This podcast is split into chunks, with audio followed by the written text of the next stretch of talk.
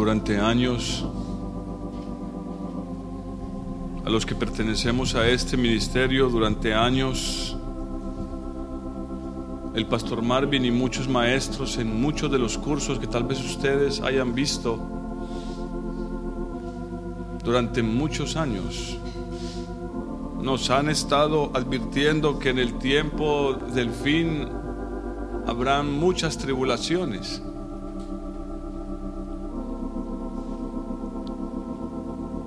¿Sí o no? Quienes han visto los cursos del Ministerio de Hebrón saben que no miento. Bueno, si han leído la Biblia cada año, no han tampoco necesitado ver los cursos, la Biblia lo dice. El problema es que hemos vivido en tanta paz y en tanta comodidad que de repente se nos hace extraño que vengan aflicciones y que vengan pruebas. De repente se nos convierte en algo imposible de creer. Y en, y en parte, para muchos, como imposible de soportar. Hay en este momento hay hombres y mujeres en muchos lugares del mundo que no tienen esta bendición de poderse reunir. Se esconden, hermanos. Y cuando los atrapan, los torturan.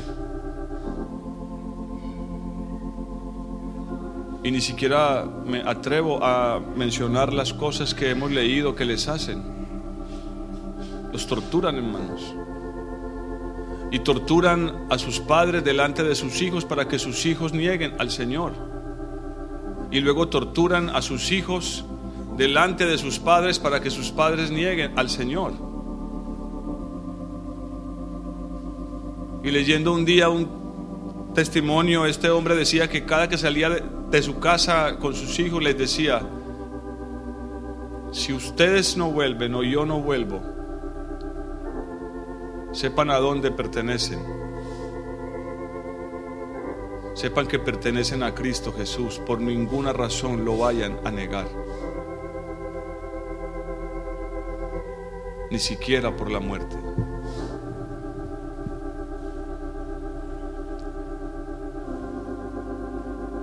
Hermanos, Dios ha sido bueno y lo sigue siendo. Pero la verdad es que hemos vivido quieta y reposadamente y ha sido por su misericordia. Que han venido pruebas, sí, han venido pruebas. Pero lo que yo les quiero decir esta mañana es que tenemos que levantar nuestra visión. Porque, amados, escuchen, si no tenemos entendimiento, si no tenemos entendimiento, el padecimiento puede ser mucho mayor. Como lo he venido diciendo, las heridas físicas sanan y las que no el Señor las restaurará en la resurrección. Ayer le explicaba a, a alguien por qué los discípulos no podían reconocer al Señor. Es que había quedado desfigurado. Pero para que lo reconocieran, el Padre le dejó unas marcas en las manos y en los pies. No lo reconocían porque cuando lo vieron la última vez en la cruz, Él era imposible de, de, reconocer. Pero el Señor dejó una marca para que lo reconociéramos. Y podría dedicar la mañana a leer infinidad de versículos acerca de lo que Dios dice que como cristianos hemos de vivir en este mundo. De Pablo, de Pedro, de Santiago, de los profetas, de la misma boca de nuestro Señor. Hay una cantidad de textos que hablan de eso. Y por eso ya le leí el de Pedro anteriormente. No se sorprendan, dice. No se sorprendan como si algo extraño les estuviera aconteciendo.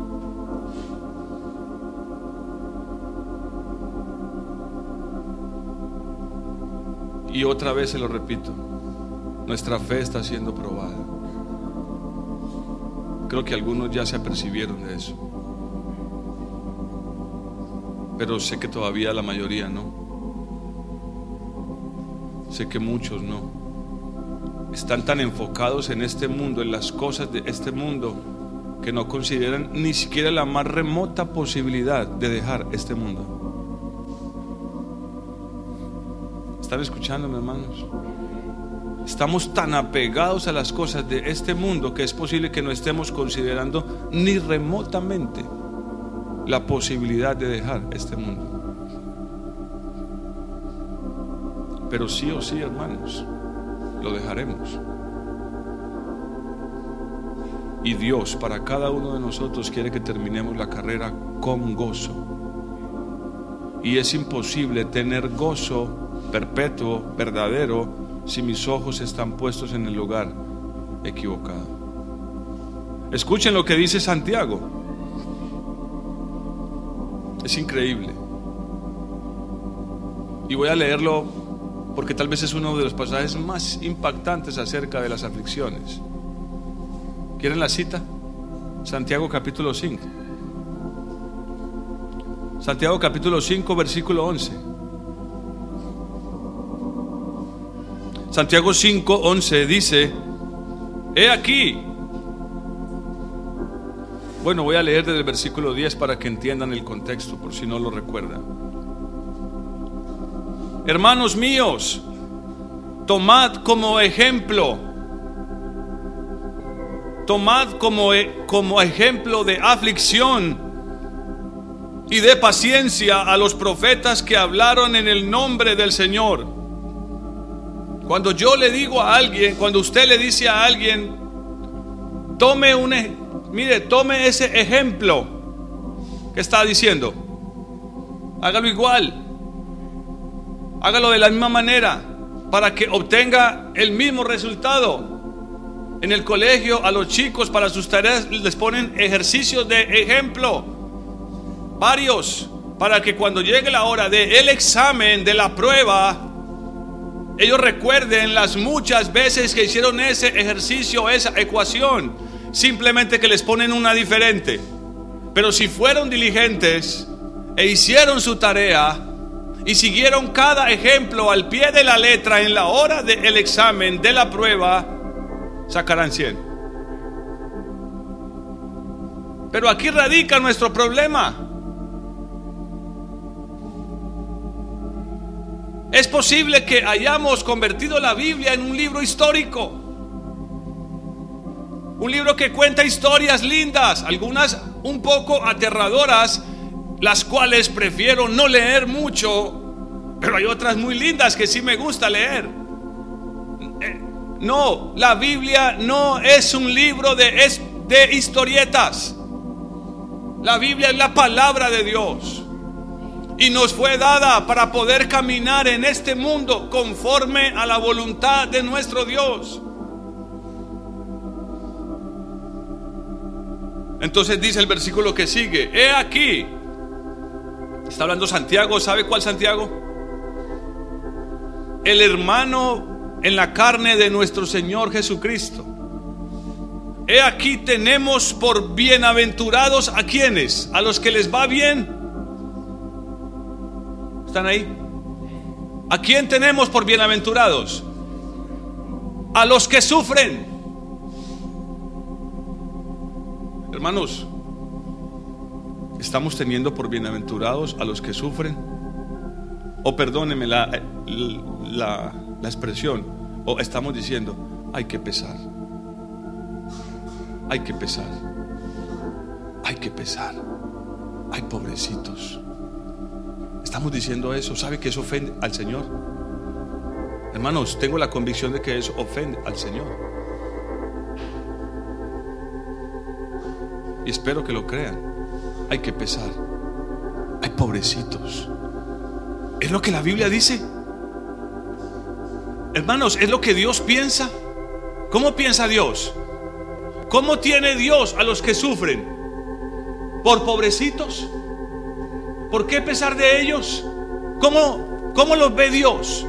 Los ve como bienaventurados. Ahora la pregunta es, ¿tenemos usted y yo el mismo concepto? ¿Tenemos usted y yo el mismo entendimiento?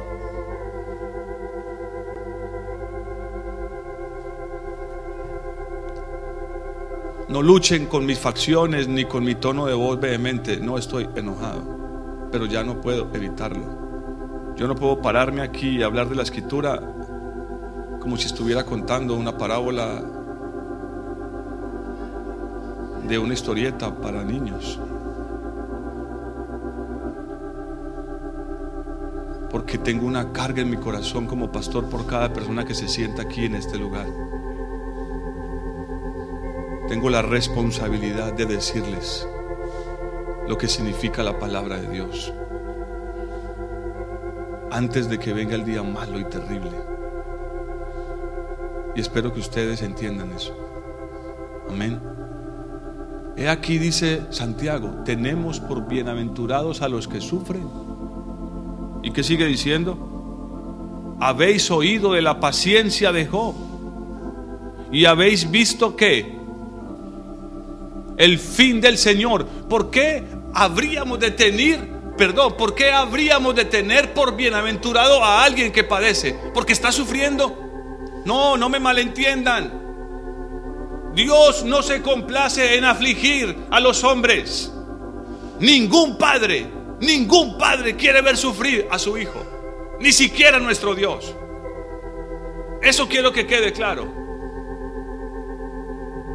El dolor que había en el corazón del Padre cuando su hijo estaba en la cruz fue tan intenso que la tierra tembló y a mediodía se oscureció como si fuera de noche. ¿Cuándo han visto eso? Ni siquiera en un eclipse, hermanos. Sí se oscurece como una partecita y se ve como si fuera las 5 o 6 de la tarde. Pero dice que se oscureció, tinieblas cubrieron la tierra y tembló. ¿Cómo sería el dolor del Padre, hermanos? Eso lo digo en el caso de que algunos piensen que Dios es, malo, porque hay gente que lo cree. Dios es malo. ¿O por qué habríamos de tenerlos por bienaventurados? Entonces nos recuerda a Job, el caso más trágico de la escritura. Bueno, no es el más trágico, para mí el más trágico es la muerte de nuestro Señor Jesucristo, porque era el santo, el justo, cómo se burlaron de él, cómo lo abofetearon, cómo, lo, cómo le dieron puñetazos, la corona de espinas, cómo lo latigaron, cómo lo desnudaron públicamente y lo avergonzaron delante de todos. No creo que haya caso más doloroso que ese.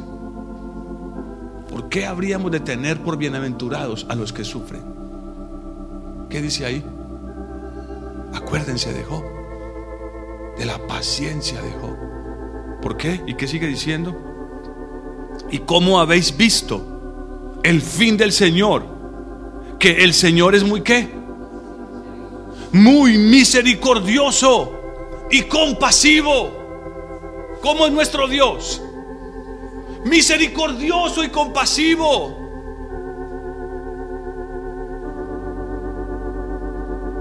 Y otra vez, es que todo ser humano, todo ser humano padecerá aflicción.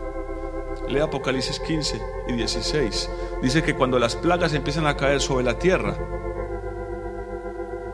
ni las montañas soportan. Dice, dice que los hombres muerden sus labios y maldicen. Y le dicen a las rocas, a los montes, caed sobre nosotros y escóndenos de la ira de ese Dice, y a pesar de, de la angustia y las úlceras y el dolor y la prueba, dice, y aún así no se, no se arrepienten para darle gloria a su Dios. Yo no voy a cansarme de darle gloria al Señor. Por eso esta mañana canté a Dios sea la gloria.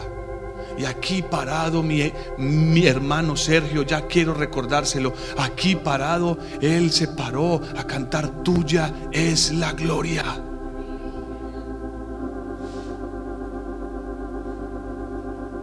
Dios aceptó ese sacrificio.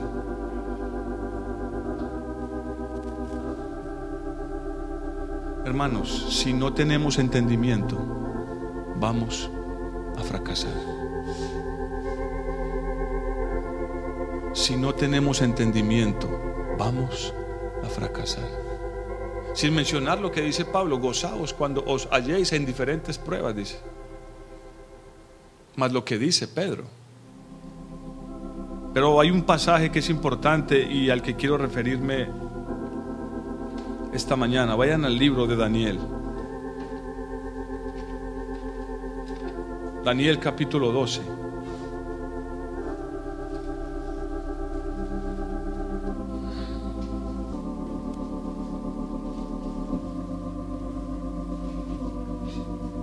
Daniel capítulo 2 está hablando en el contexto del propio fin, de lo que llamamos el fin de los tiempos. Y está eh, hablando en el contexto de la gran tribulación. Ahora yo, yo, yo espero que no me malentiendan cuando digo bienaventurados, porque hay un concepto bíblico que explica qué es, qué es ser bienaventurado. Aquí lloramos con los que lloramos, hermanos. Y creo que ustedes lo han visto. Aquí no estamos diciendo, es que bueno que usted está padeciendo. No, no, no. Por favor. No pensemos como los impíos. Pensemos como justos. Pensemos como santos. Amén. Amén, hermanos. Porque somos un cuerpo. Somos un cuerpo. Dice Daniel en el capítulo 12 y en el versículo 1, y en aquel tiempo se levantará Miguel. Se levantará Miguel el gran príncipe que está de parte de los hijos de tu pueblo y será tiempo de qué? De angustia. ¿Cuál qué? Cual nunca fue desde que hubo gente hasta entonces. Si ustedes miran para atrás en su edad, saben que en el mundo han pasado cosas muy malas, ¿no? Muy trágicas, guerras que han devastado casi la mitad del mundo, pestes. Pasado cosas muy terribles, pero eh, Dios dice, en el tiempo del fin habrá una angustia cual nunca hubo antes. Y miren hermanos, algo me dice que sí tiene, tiene un componente físico, pero principalmente tiene un componente emocional el mundo en sí físicamente ha visto bastante dolor. Pestes, ébola, el SIDA, hambrunas, terremotos, tsunamis. Y el mundo se ha acostumbrado a eso. Si hoy hay, si hoy hay un derrumbe, un terremoto y, sepulta, y mil, diez mil, ven las noticias y dicen, ah, pobrecitos, apaga su televisor y se recuesta y se goza porque a él no le ha tocado. No lo dice, pero no es eso lo que sucede, hermanos. Pagan el televisor, sueltan el control y dicen, ah, pobrecitos. Gracias a Dios que a mí que Dios nos libre, hermanos. Por eso es que les estoy invitando al arrepentimiento. Al arrepentimiento. Al arrepentimiento. Alguien me decía acerca de una persona que ama y conoce, por quien oraba y decía, Señor, ¿qué, ¿qué, tendrás que hacer para que esta persona te busque? Y de repente sucede esta tragedia con nuestros hermanos y esa persona vuelve sus ojos al Señor. Qué lindo, ¿no? Yo quiero, yo quiero volver mis ojos al Señor. Yo, el pastor, quiero volver mis ojos al Señor. A mí esto me ha sacudido desde mis cimientos. Quiero que sacuda a mi esposa, quiero que sacuda a mis hijos. No que nos paremos y digamos, ay, qué pesar. Ah, pobrecitos. Vamos a ver en qué les ayudamos. Dicho sea de paso, gracias por sus oraciones. Gracias por su ayuda. Pero ¿y nosotros? ¿Y nuestro corazón? Ya voy a decirles por qué se levanta Miguel, dice. Miguel representa el poder del ejército de Dios, la fuerza poderosa de batalla de Dios. Y sigue diciendo, pero aunque es un tiempo cual nunca lo hubo. Desde que hay hombres en la tierra que dice, pero en aquel tiempo, ¿qué sucederá con el pueblo de Dios? Allí está hablando de Israel, el pueblo físico de Daniel, pero ahora, según Efesios, somos parte del pueblo de Dios. Hemos sido hechos por la sangre de Cristo derramada en la cruz, un solo pueblo. Digan amén, hermanos, porque si no, si no, entonces este versículo no los incluye. Dice que en ese tiempo de angustia será libertado tu pueblo. ¿Y quiénes? Todos los que se hallen escritos en el libro. ¿Está tu nombre escrito en el libro? Aquí no está preguntando si vienes a la iglesia, si eres de Hebrón. El sectarismo nos ha dañado la mente. Y de repente hasta nos sentimos mejores que otras iglesias. Falso. Solo hay una iglesia verdadera y se llama los que están escritos en el libro. No conozco otra. Los que están escritos en el libro. Conozco otra iglesia. Allá no llegaremos diciendo, hey Señor, pero yo soy de Hebrón. Yo escuchaba al hermano Marvin. No. Y no estoy menospreciando al hermano Marvin. Cuidado. Amo al hermano Marvin ha traído bendición a nosotros. Pero yo quiero enfocarme en lo que es verdadero ahora. Y creo que Él durante muchos años nos ha dado instrucciones. Instrucciones. Aquí hay una. Ayer unos hermanos descubrieron algo precioso, hermoso. Y creo que algunos ya lo leyeron. Una hermana escudriñando sus notas descubrió unas notas de un seminario del pastor Marvin que se llama ¿Por qué sufren los cristianos? ¿Así se llama? Porque sufren los cristianos. Y el hermano Marvin da 18 razones en ese curso de por qué los cristianos sufren. Déjenme leérselas rápidamente. Algunos ya las leyeron, pero quiero leerlas. Uno, para glorificar a Dios. Dos, para ser perfeccionados. Pero miren, miren la primera, porque me gustó que esté de primera porque esto se trata de la gloria de Dios. Puedo comprobárselos en Apocalipsis. Dice que cuando vienen las plagas sobre ellos, no se arrepienten para darle gloria a Dios. De eso se trata esto. Porque cada que abrimos la boca o le damos gloria a la carne o le damos gloria a Dios. Cada que pensamos o le damos gloria a la carne o le damos gloria a Dios. Y sigue diciendo, dos, para ser perfeccionados, bendito nuestro Dios. Tres, para llegar a Cristo, para llegar a Cristo, para buscarlo. Ya estamos viendo eso, hay personas buscando a Cristo.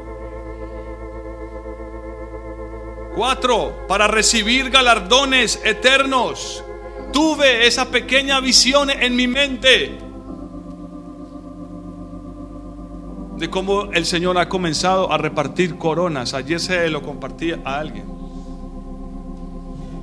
Porque el Señor se vale de cualquier cosa para hablarnos. Yo estaba ahí sentado en la clínica y, y estaba orando y levanté mis ojos y el logo de la clínica donde están mis hermanos es una corona.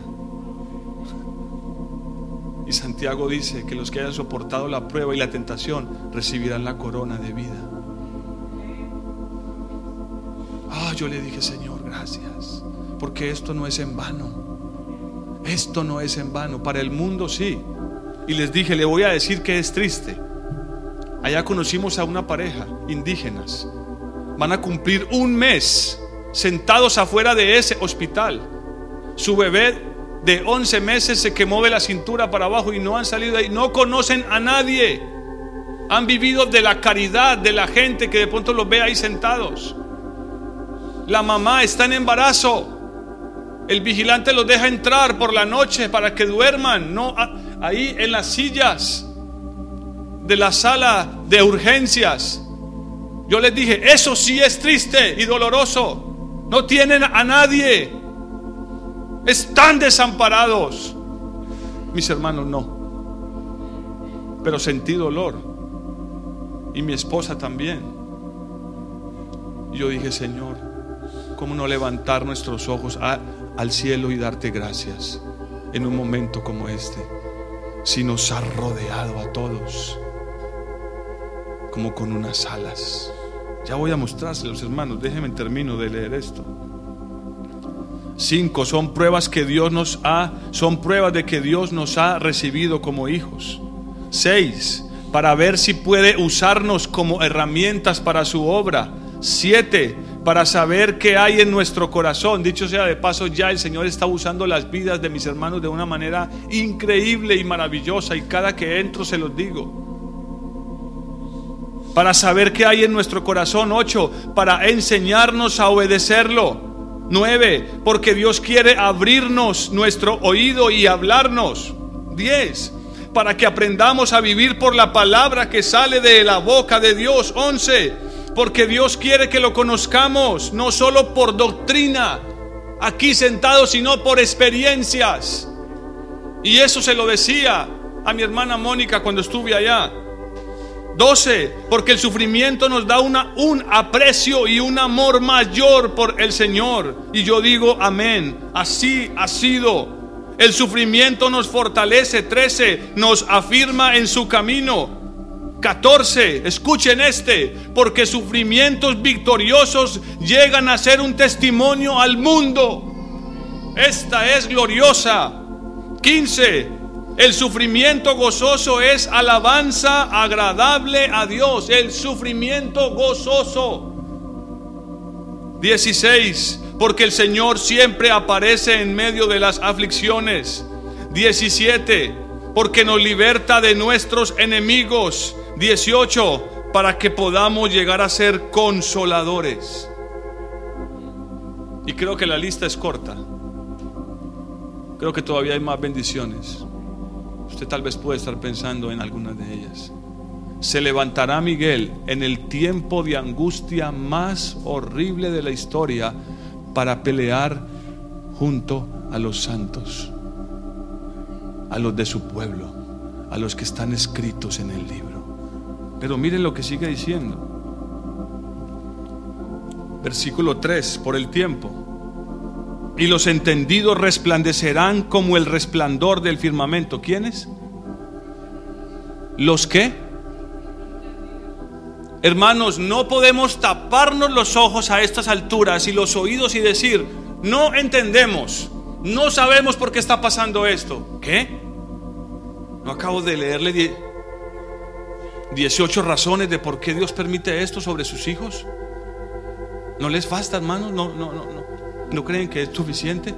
Ahora de nuevo, para gloria de mi Dios, Dios no se complace en afligir a los hombres. No, Él, es un, él sí es un Padre bueno. A nosotros nos dice, vosotros siendo malos padres, pues sabes dar buenas dádivas para vuestros hijos. Pero yo sí soy un buen padre, les dice el Señor. Los entendidos, la clave de esto, de nuestra fe, en esta batalla por nuestra fe, es que tengamos entendimiento. Por eso es que leemos Santiago 5 y no podemos comprender cómo es que este hombre dice, tengan por bienaventurados a los que padecen. ¿Cuántas veces hemos leído el libro de Job y decimos, uy, pobrecito este hombre? a pesar de que sabemos cómo termina. Miren, nuestra ceguera y nuestra ignorancia, a pesar de que sabemos cómo termina el libro, decimos, ay, pobrecito Job. No, yo lo he hecho, hermanos, no tengo vergüenza en reconocerlo, pero es por nuestra falta de entendimiento. Y mi responsabilidad es llevarlos a que tengan ese entendimiento. Dios tiene el control. Y no solamente tiene el control, ha mandado a su ángel, nos ha dado los recursos para que en medio de esta batalla no fracasemos. Los entendidos resplandecerán como el resplandor del firmamento y los que enseñan la justicia, escuchen esto, es muy importante, y los que enseñan la justicia a la multitud como las estrellas a perpetua eternidad. Dios le dijo a Abraham que su descendencia sería como el Dice, como las estrellas. Y aquí está diciendo dos cosas. Los entendidos y los que son capaces de pararse frente a la multitud y decirles, mire, Yo sé por qué está pasando esto. Dios tiene el control. Dios tiene el control. ¿No quisiera usted más bien entregar su vida al Señor para que cuando le llegue la hora de dar cuentas al Salvador, usted pueda estar seguro de que su nombre está escrito en el libro? No podemos pararnos frente a los incrédulos y tratar de, de encubrir la cosa para que no sientan dolor. La verdad es que si eso sucede estamos encubriendo su palabra. Y mi Dios quiere que cada alma se salve. Amén. Y como lo he venido diciendo, las mentiras no consuelan. La, la verdad sí. No solamente consuela, nos hace libres. ¿Lo dice quién? ¿Este hombre? El Señor se lo dijo a los fariseos. Ustedes viven una mentira. Por eso son hijos del diablo. Es quien es padre de mentira. Viven una mentira.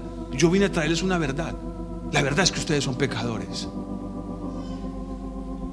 Y esa verdad puede hacerlos libres. Porque voy a derramar mi sangre por ustedes. Mire, es fácil comprobarlo. Apocalipsis. Y terminamos por hoy.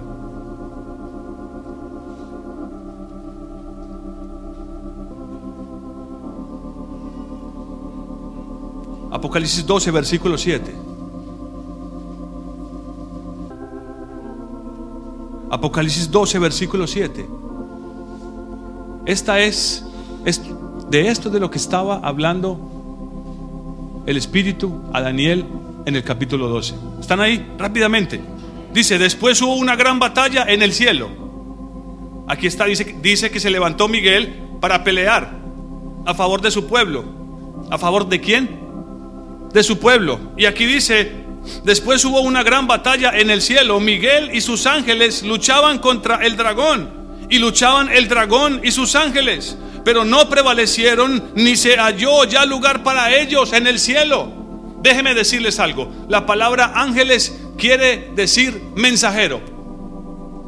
Alguien que divulga un mensaje. En algunos diccionarios dice alguien que habla de la justicia. No está hablando de ángeles alados. Está hablando de hombres, de personas. ¿Cómo lo sé? Ya voy a mostrárselos. El mismo pasaje lo dice. Voy a saltarme ahí el hecho de que fue arrojado la serpiente a la tierra. Entonces, versículo 10, oí una gran voz del cielo que decía, ahora ha venido la salvación, el poder y el reino de nuestro Dios y la autoridad de su Cristo, porque ha sido lanzado fuera el acusador de nuestros hermanos, el que los acusaba, el acusador de quién? ¿De los ángeles? No, de nuestros hermanos, el que los acusaba de día y de noche. Y ayer yo le decía a alguien, este nos acusa de día y de noche, pero nuestro Señor Jesucristo intercede por nosotros de día y de noche. ¡Qué gloria! Como si no tuviera más nada que hacer. No, tiene mucho que hacer, pero nos ama tanto que no puede dejar de interceder día y noche por nosotros. ¿Cómo no confiar en un Dios así, hermanos? ¿Cómo no entregarnos por completo y decirle, Señor, como Job, aunque me matares, en ti voy a esperar y en ti voy a confiar, Señor? ¿Produce temor? Pues por eso necesitamos lo que dice aquí. Pero esperen, versículo 11, y ellos le han vencido. ¿Quién venció a quién? A ver, ¿quién venció a quién? Miguel y sus ángeles, al dragón y sus ángeles. Y ellos le han vencido. ¿Por medio de qué? De la sangre del cordero. La sangre del cordero es para ángeles. Cristo no murió por ángeles. Él murió por nosotros. La batalla es con quién? Miguel se levanta para pelear con su pueblo. Por su pueblo. Se pone del lado de su pueblo. Ustedes.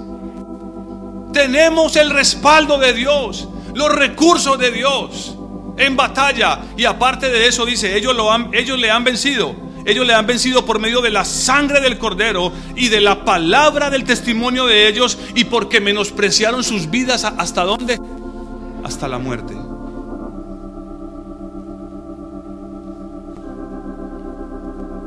Y antes de que comience esa batalla, antes de que comience esa batalla, versículo 6, ahí mismo en el capítulo 12, dice, y la mujer la que dio a luz, oh, yo anhelo que podamos dar a luz. ¿Qué es lo que tenemos que dar a luz? La vida de Cristo su Hijo Jesús. Y la mujer cuando dio a luz huyó al desierto donde tiene... sí, a ver, a ver, a ver.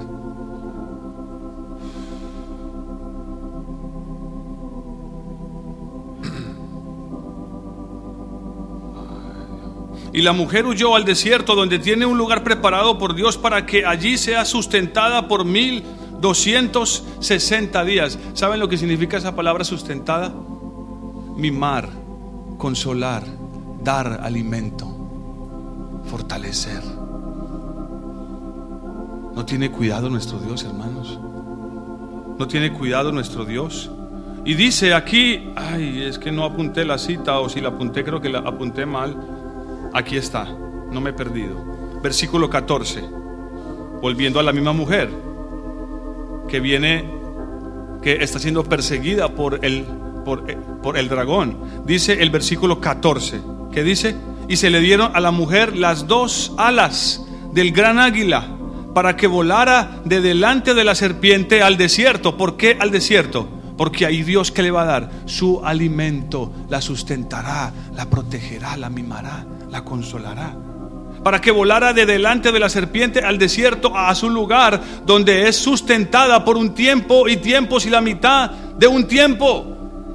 Ustedes ya saben lo que significan esas dos alas, ¿no? ¿Qué son? Alabanza y oración. Pero déjenme leerles un verso. Hermanos, traigan los elementos de la cena. Déjenme leerles este verso, porque Parte del entendimiento que necesitamos, no se vayan, no miren para otro lado, esto es muy importante. Parte del entendimiento que necesitamos es que no hay otro lugar más seguro que el que Dios ya dispuso. Yo sé que cuando uno está en angustia uno quiere salir corriendo. No hagamos lo que hacen los hombres en eh, Apocalipsis 16 que se esconden y, dicen a las rocas, cae sobre nosotros, escondernos. No, es hora de pararnos y enfrentar la situación y decirle, Señor, enséñame a confiar en ti. Miren lo que dice este verso. Salmo 61, 4. Yo habitaré en tu tabernáculo para siempre. Estaré seguro bajo la cubierta de tus alas. ¿Dónde estará seguro? ¿Dónde estará seguro? ¿Dónde te encontrarás seguro? ¿En otro país si aquí se desatara una guerra? Si pasara lo que pasó en Venezuela, ¿estaríamos seguros en otro país? ¿Dónde estaremos seguros? David dice, yo habitaré en tu tabernáculo para siempre, estaré seguro bajo la cubierta de tus alas. Y el Salmo 91.4 dice, con tus, dice, con sus plumas te cubrirá y debajo de sus alas estarás seguro. Escudo y adarga es su verdad. Porque la verdad es la que nos hace libres. Póngase de pie, hermanos. No estaremos seguros en otro lugar. Y es curioso, un desierto es agradable, no, pero es el lugar que Dios escogió para sustentarnos. Pero Él es Dios. Alfarero es, barro somos nosotros, que Él haga lo que quiera con nuestras vidas. ¿Por qué? Porque Él nos compró. Como dice Pablo, ¿acaso no sabéis que fuisteis comprados a precio de sangre y que le pertenecéis a Él? Vamos a repartir la Santa Cena, hermanos. Cierren sus ojos, hermanos, por favor le ruego que cierren sus ojos y que mediten en estas palabras. Si ya recibe su cena, cierre sus ojos. Mientras la recibe, esté atento para que pueda recibirla. Si usted no se ha bautizado en las aguas, no coma la Santa Cena, no es lo correcto. Ya tendrá tiempo si usted decide arrepentirse e ir a las aguas y decir públicamente, quiero ser bautizado para mostrar delante de los que están aquí que anhelo arrepentirme de mi vida pasada, quiero vivir para Cristo. Mientras tanto le ruego que no tome la Santa Cena, pero cierre sus ojos. Dígale al Señor que usted quiere estar escrito en su libro. Porque sé que aquí hay personas que no han nacido de, de nuevo. Señor, quiero estar escrito en tu libro. Bendito sea su nombre. Bendito sea su nombre. No hallaremos otro lugar más seguro que estar bajo la sombra de sus alas. Al contemplar la cruz de mis cargas,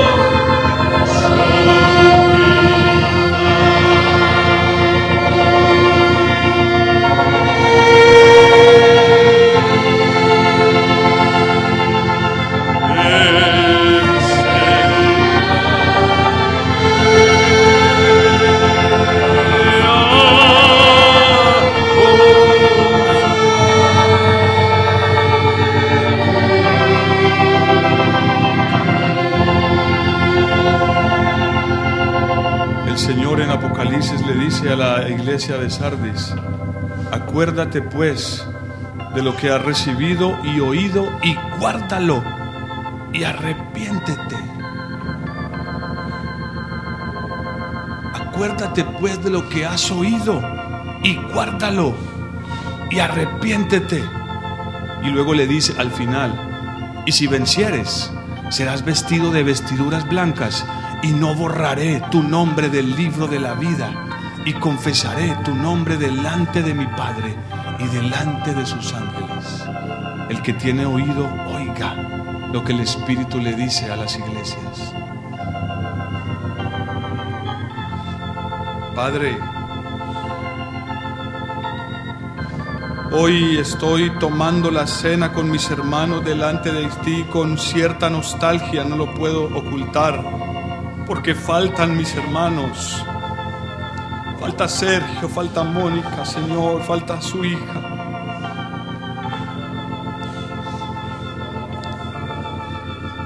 Queremos discernir el cuerpo antes de tomar la cena, Señor. Les amamos y te rogamos que los bendigas en esta hora, que los fortalezcas, que los llenes de entendimiento, que los, que los acojas bajo la sombra de tus alas y que se sientan seguros.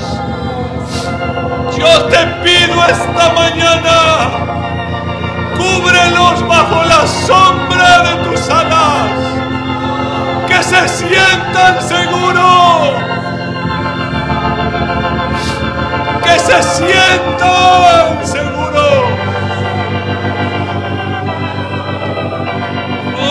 Te lo ruego, mi Señor.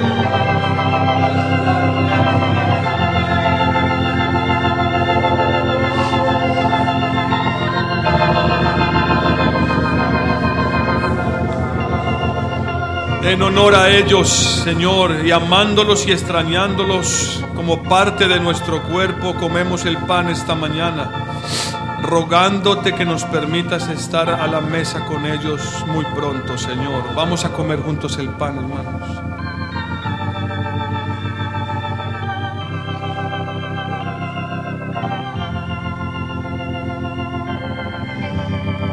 Gracias por darnos un cuerpo. ¿Qué sería de nosotros si estuviéramos solos en la hora de la angustia? Gracias por darnos un cuerpo, Señor, por hacernos parte de un cuerpo. Gracias por tu sangre preciosa.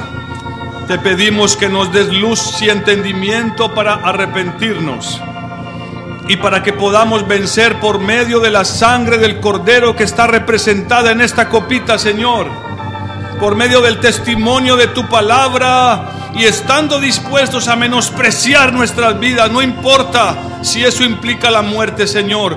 Tú ya venciste la muerte, Señor. Gracias. Gracias, Cristo. Vamos a tomar juntos la copita, hermanos. Aleluya. Gracias. Toda duda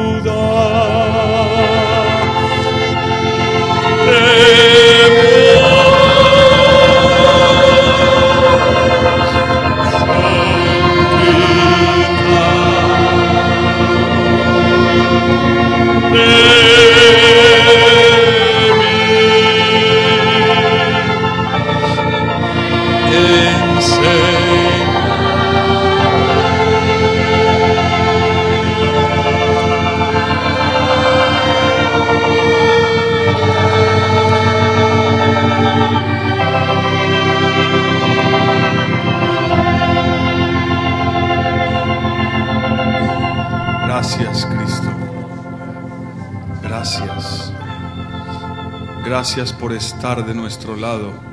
Danos la gracia, la sabiduría, el entendimiento, el temor, para que también nosotros estemos de tu lado, del lado de tu voluntad, no del lado de nuestra voluntad, y que no nos apoyemos en nuestra propia prudencia. Mejor callar si es necesario, antes que abrir la boca neciamente, Señor, para renegar o para quejarnos en contra de tu voluntad. Tú eres Dios todo lo que haces es bueno, Señor. Gracias en el nombre de Jesucristo, nuestro Salvador.